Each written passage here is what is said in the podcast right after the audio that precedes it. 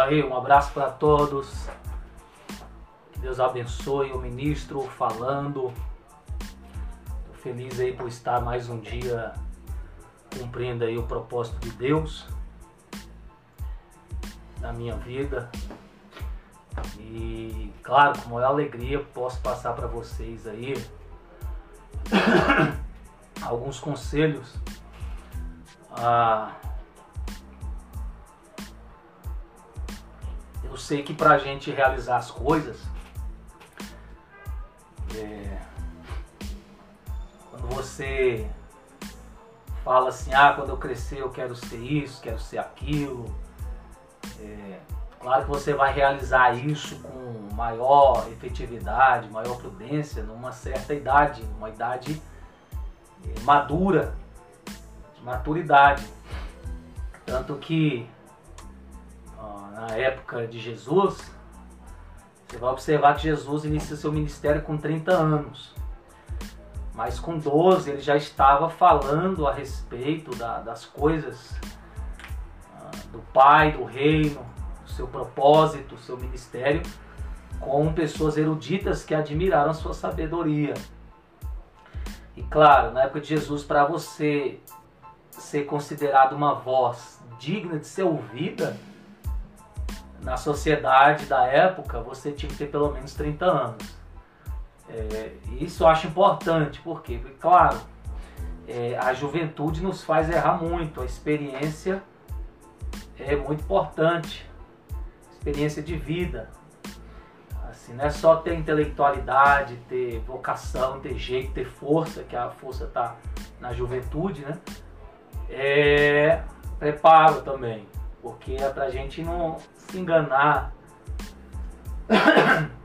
errar o caminho, que todos nós somos sujeitos a isso, e ter que reconstruir muitas coisas. É, na minha vida eu tive que reconstruir muitas coisas que eu achava que era certo. É, eu, eu sempre fui uma pessoa de ler muito e quando eu senti a vocação na minha vida de fazer algo realmente absoluto, fixo, que realmente valeria a pena entregar toda a vida, isso foi o Evangelho. Não foi só também iniciativa minha, foi um propósito mesmo de Deus, em primeiro lugar. Deus que moveu toda a circunstância para que eu encontrasse isso. É, eu fiz muitos estudos, muitas coisas, e depois de uns 10 anos, minha cabeça né, mudou muito, evoluiu muito, cresceu muito. E praticamente 70%, 60% das coisas que eu tinha me firmado para viver e ensinar, eu vi que precisavam ser é, remoduladas e joguei fora. Então, assim, não quer dizer que você tem que ter convicção. Convicção você tem que ter desde cedo. Desde cedo você tem que ter convicção. Você não pode ficar assim, ah, não sei o que, que eu quero. Isso é ruim. É, você tem que ficar focado, entendeu?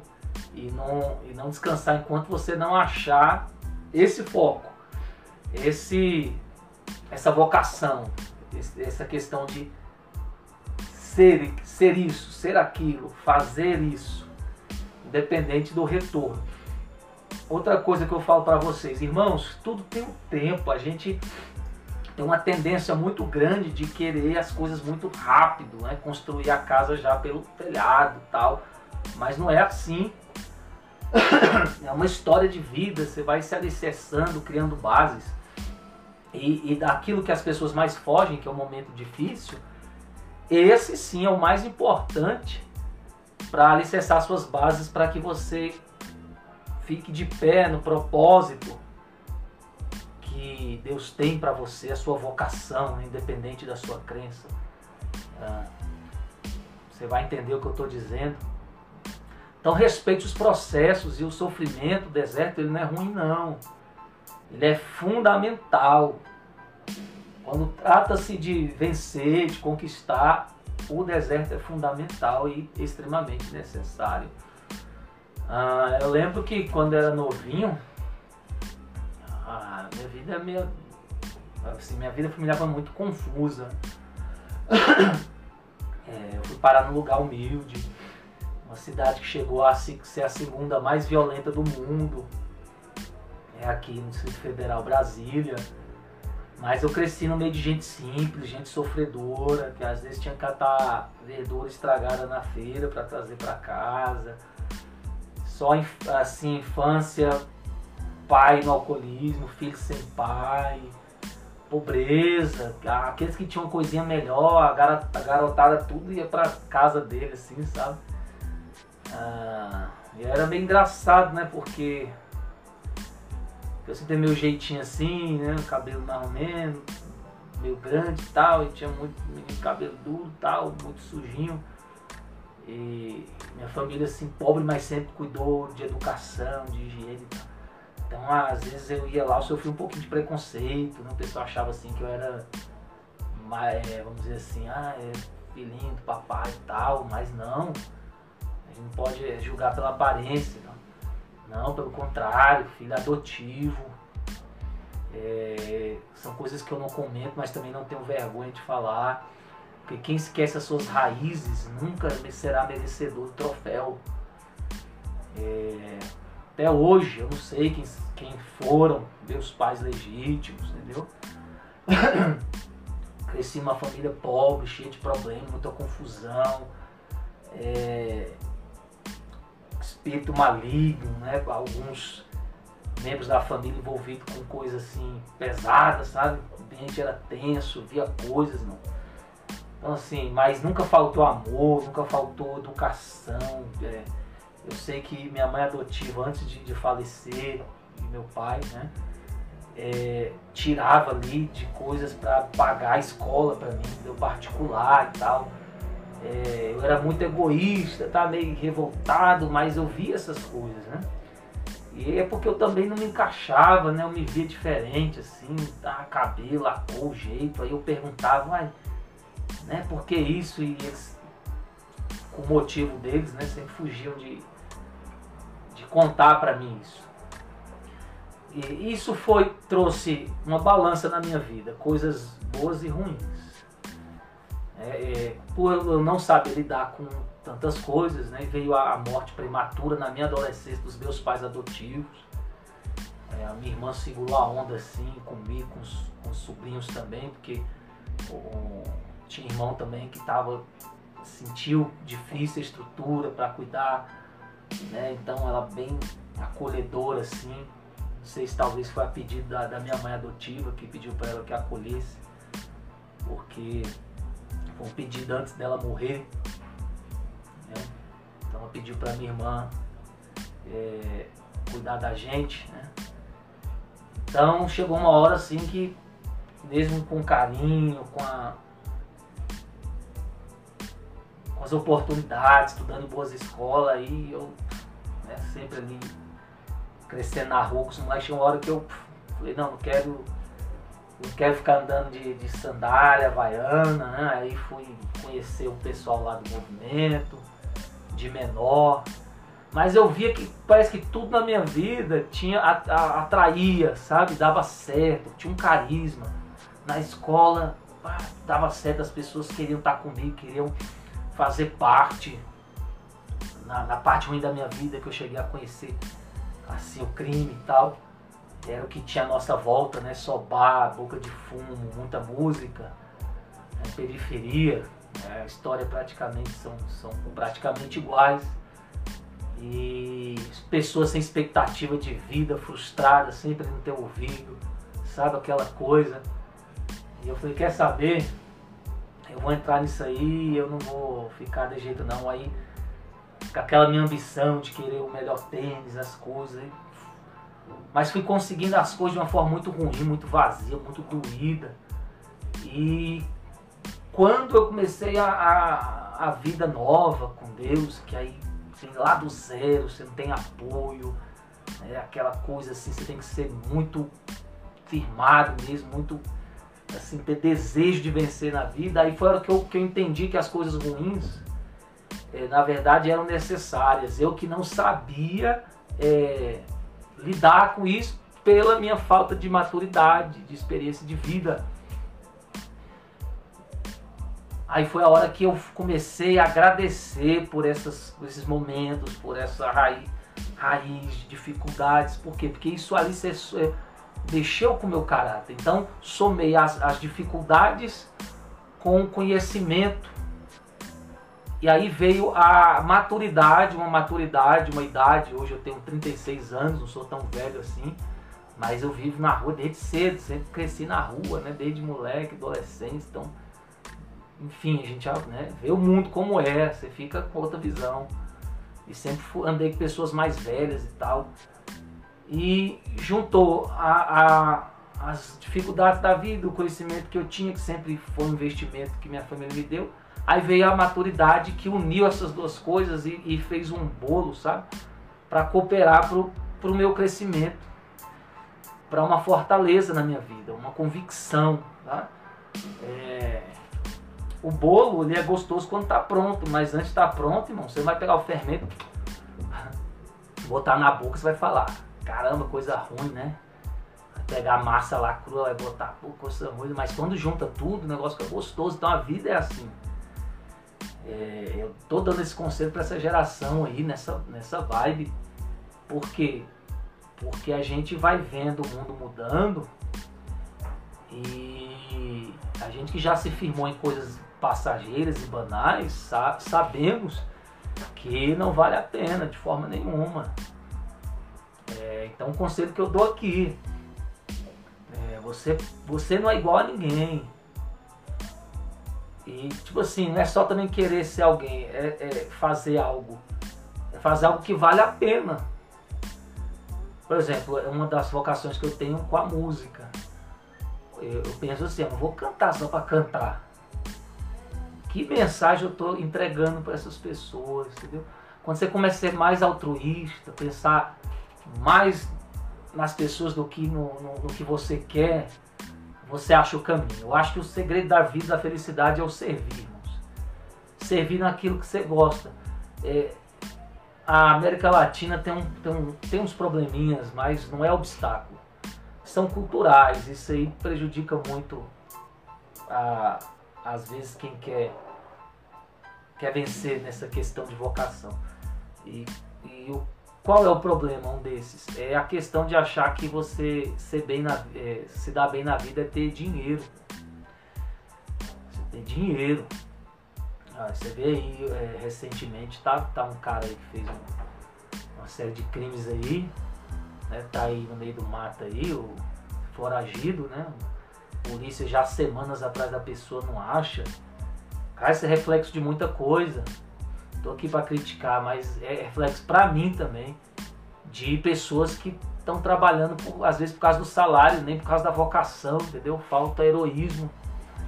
Alguém que arrisca a vida porque ama aquilo para achar, né, aquela pessoa ali que tá cometendo uma série de crimes, entendeu?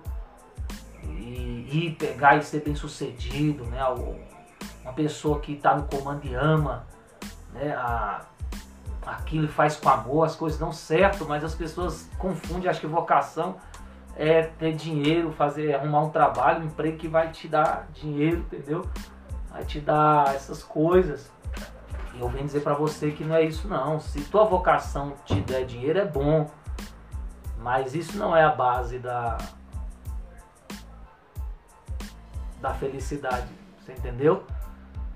É, vocação é fazer o que gosta, é o que é importante dando lucro ou não. É fazer aquilo que você acha que é mais importante para a sua vida, que você nasceu para fazer. Ah, agora, questão de muito ou pouco, isso é relativo. Isso aí fica na, nas mãos de Deus.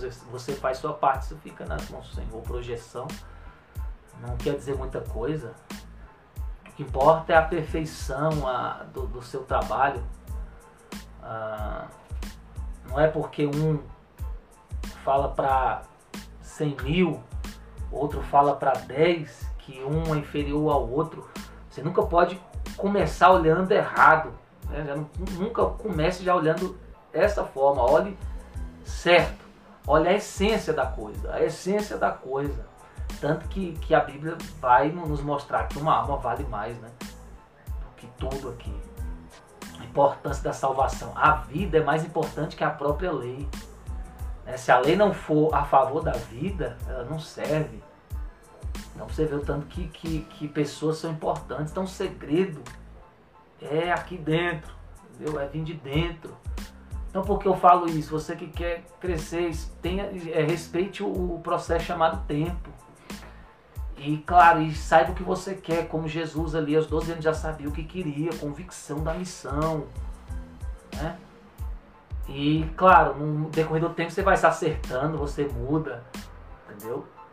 E assim, tem gente que se destaca jovem, legal, mas é exceção, não é regra, porque porque quando se trata em, em falar para pessoas, você tem que ser muito prudente no que você está passando, porque você vai ter um retorno daquilo. Vai ter um retorno daquilo. Tem que estar esperto. É, a gente vive uma, uma descristianização proposital do, do Ocidente, do mundo, para para ter um restart aí. Ah, isso é coisa dessas famílias, dessas minorias ricas aí, que detêm um controle, entre aspas, com a permissão de Deus, de certas coisas. E, e a massa, né, que geralmente é fácil de se manipular, não atenta para isso.